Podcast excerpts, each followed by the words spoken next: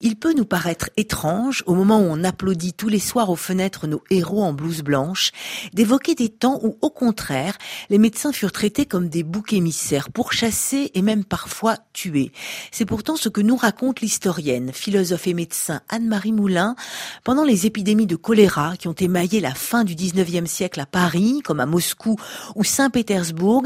Les médecins furent soupçonnés de tous les maux et d'abord d'être les instruments du pouvoir.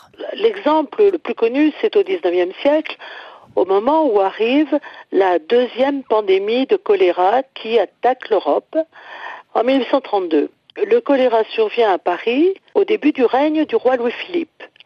Et les soupçons se portent tout de suite sur les riches parce que l'épidémie commence par frapper les pauvres, à tel point que Georges Sand, qui habite euh, au-dessus de la Fontaine Saint-Michel euh, soupire de peur, oulala, vivement qu'il y ait un riche qui meurt, parce que sinon nous allons tous être massacrés. Les pauvres meurent et ils accusent les médecins d'être l'instrument des riches dans ce massacre. Parce que ce sont eux qui maîtrisent l'art de guérir. C'est le paradoxe parce que, puisqu'ils possèdent l'art de guérir, ils possèdent aussi l'art de tuer. Et il y a une sorte d'indistinction entre les poisons qui servent pour empoisonner l'eau notamment, parce que très vite, euh, les gens ont su, entendu dire que c'était par l'eau que venait l'épidémie. Et euh, les médecins qui possèdent des remèdes qui permettent de tirer les malades d'affaires sont aussi ceux qui possèdent l'art de faire mourir.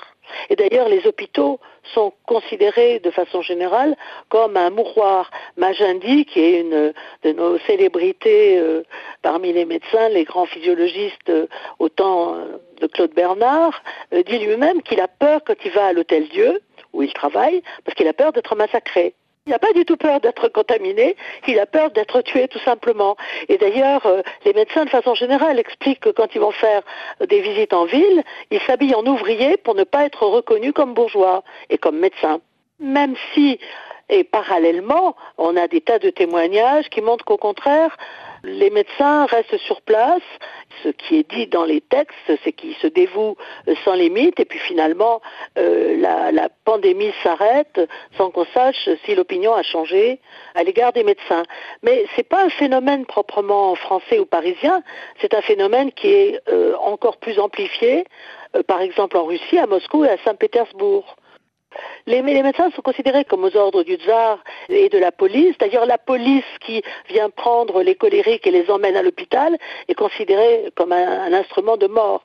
Donc il y a une sorte de vision globale du pouvoir, intégrant les médecins comme ces instruments, euh, qui aboutit euh, à, les voir non pas comme des sauveurs, mais comme des traîtres. Euh, d'ailleurs, euh, Tchekhov, euh, dans ses lettres, alors c'est beaucoup plus tard, là, en 1892, il est à la campagne et il observe le choléra et il explique qu'il rencontre des mêmes phénomènes, que tout à la fois il soigne, et certains lui rendent hommage pour ses soins, et en même temps, fondamentalement, se méfie de quelqu'un qui possède le savoir et qui par conséquent peut s'en servir comme un sorcier, disons.